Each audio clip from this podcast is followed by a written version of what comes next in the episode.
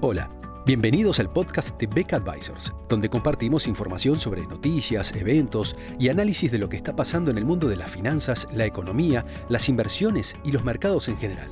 Todas las semanas, un nuevo episodio con diferentes protagonistas de nuestro equipo o invitados especiales.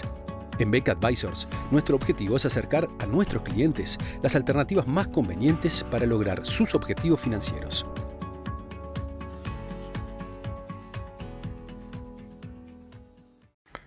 La renovación del presidente de China, Xi Jinping, como secretario general del Partido Comunista, efectuada tras el Congreso del Partido Comunista Chino en octubre de este año,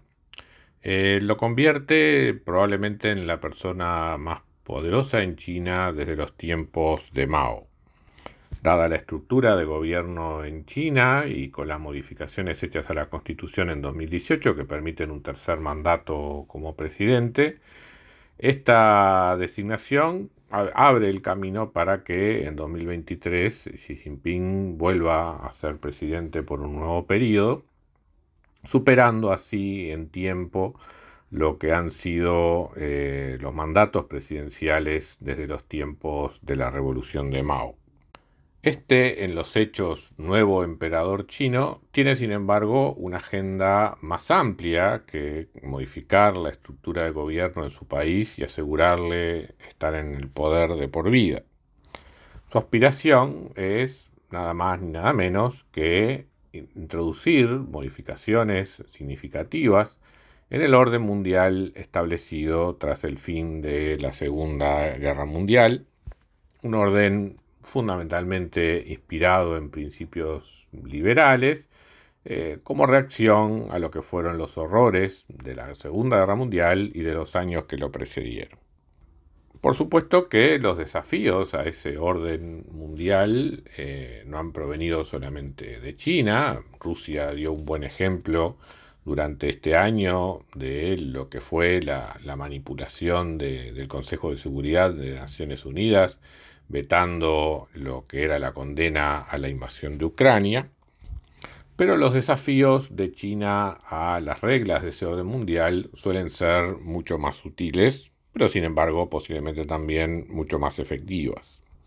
Ciertamente China no pretende destruir todo el orden mundial creado tras luego, de la Segunda Guerra Mundial,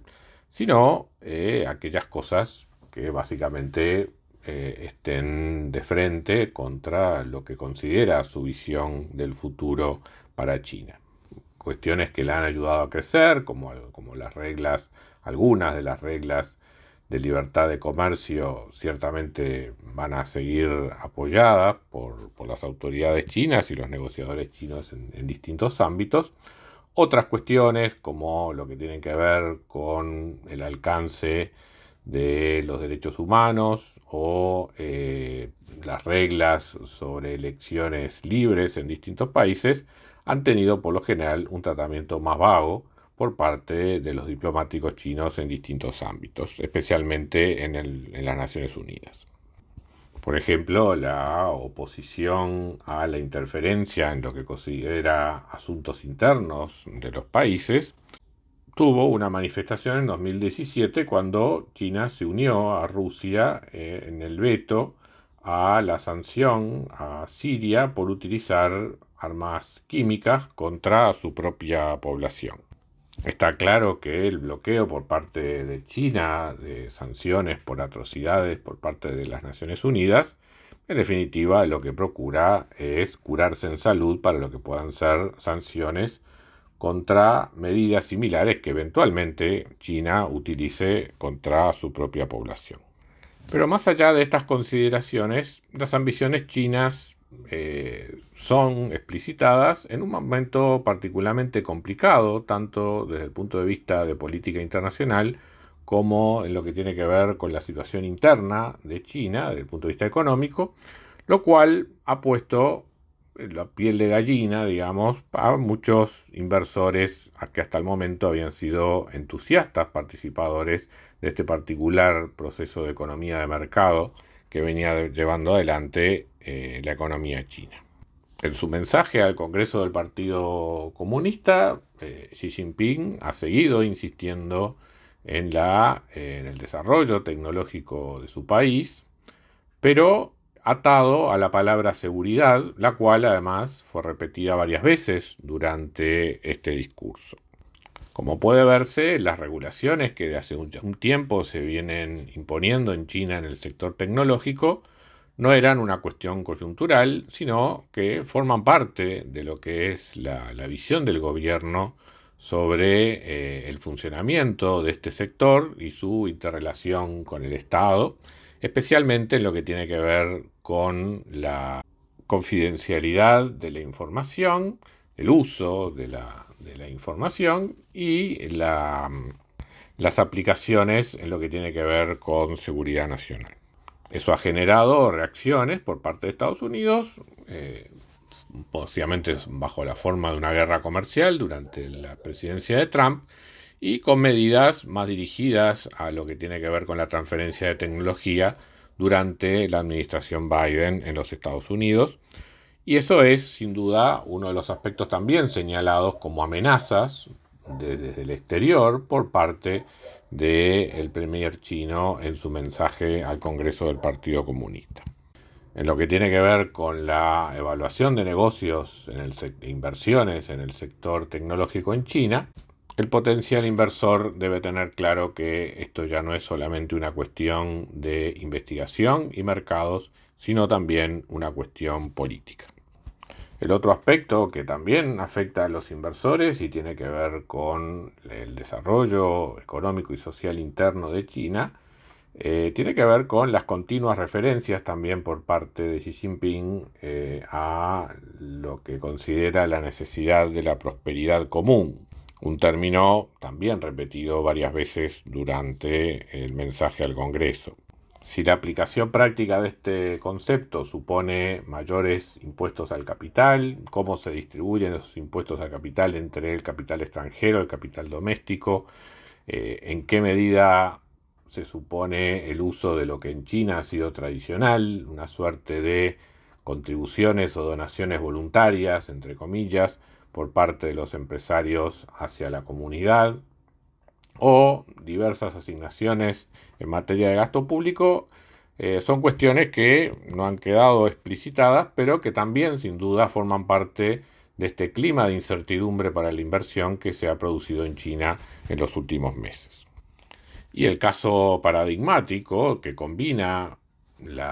el dinamismo económico con las situaciones de, equidad social lo constituye la crisis que está viviendo China en el sector inmobiliario y que sin duda es uno de los asuntos económicos más urgentes que enfrenta la administración de ese país en el corto plazo,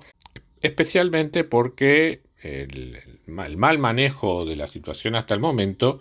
ha hecho perder en cierta medida la confianza del consumidor hacia la capacidad del modelo económico chino para resolver los problemas de su gente.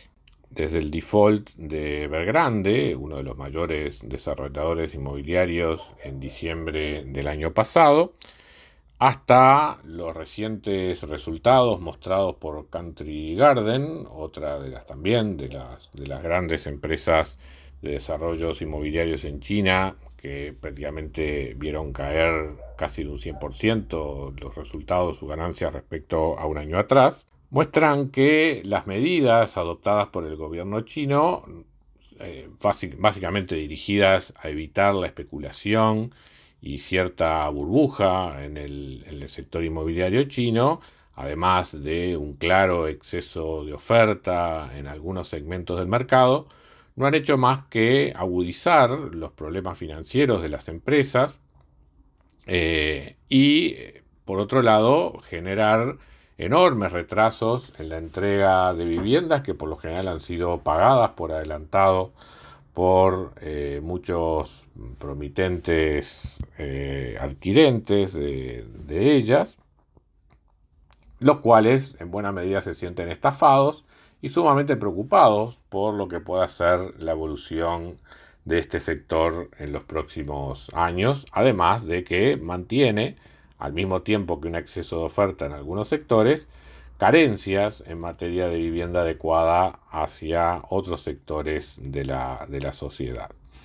Eh, es evidente que este es un sector que requiere una, una, enorme reestructuración, sobre todo porque en la medida que el crecimiento de la población y el desarrollo de las ciudades en los próximos años sea a tasas mucho más bajas, la oferta actual va a tardar mucho tiempo en ser adecuadamente absorbida, pero por otro lado, si las empresas no tienen capacidad financiera para culminar los proyectos que tienen en marcha, mucha gente que ha pagado un buen porcentaje del precio de ella eh, se van a sentir estafados y seguramente decepcionados por la acción del gobierno. Estos problemas financieros de las empresas eh, de construcción se trasladan hacia el sistema bancario, en la medida que el gobierno chino ha prohibido que las empresas se financien, sigan o se continúen financiando con preventas, dado los problemas de atrasos que existen en las construcciones actuales, eso no hace más que aumentar el estrés financiero de las empresas constructoras y se traslada hacia sus bancos acreedores con potenciales riesgos para que el sector público chino termine haciendo un bailout no solamente de empresas constructoras o de desarrolladores inmobiliarios, sino también de entidades bancarias, con consecuencias importantes desde el punto de vista de la capacidad luego del sector público chino para utilizar la política fiscal con otros fines eh, que no sea el rescate de bancos o empresas inmobiliarias. Es un tipo de crisis que ya la hemos visto en muchos países y que por lo general es el comienzo de situaciones eh, macroeconómicas mucho más complicadas en el mediano plazo. Con todas estas tensiones, tanto en el manejo económico y político interno como en lo que tiene que ver con las relaciones internacionales, no es extraño que el nivel de incertidumbre para lo que es las inversiones en China haya aumentado considerablemente, lo cual se ha visto reflejado en los precios de los activos y también está empezando a tener consecuencias negativas en la evolución económica del sudeste asiático y potencialmente también para los países emergentes. Y como si todo esto fuera poco, la política que ha seguido China en materia de contención del COVID también ha generado un estrés adicional en el funcionamiento de la economía. También es una de las causas que ha afectado el funcionamiento del, sector inmobiliario, pero también para el resto de la economía. Por lo tanto, en la medida que continúe esta política, que comparado con lo que es la situación internacional en el manejo del COVID no parece haber sido la, más efectiva, sin duda eh, no podemos contar con China, por lo menos en el mediano plazo, como un factor de dinamismo para los mercados emergentes. Muchas gracias a todos por escuchar otro episodio del podcast de Beck Advisors. Te invitamos a compartir este podcast con tus amigos, colegas, dejarnos tus comentarios o reviews y seguirnos en nuestras redes sociales Instagram, Twitter, LinkedIn y también nuestro canal de YouTube. Visítanos en nuestro sitio web beckadvisors.com para leer nuestros informes, reportes y conocer más sobre nosotros. Hasta una próxima entrega y muchas gracias.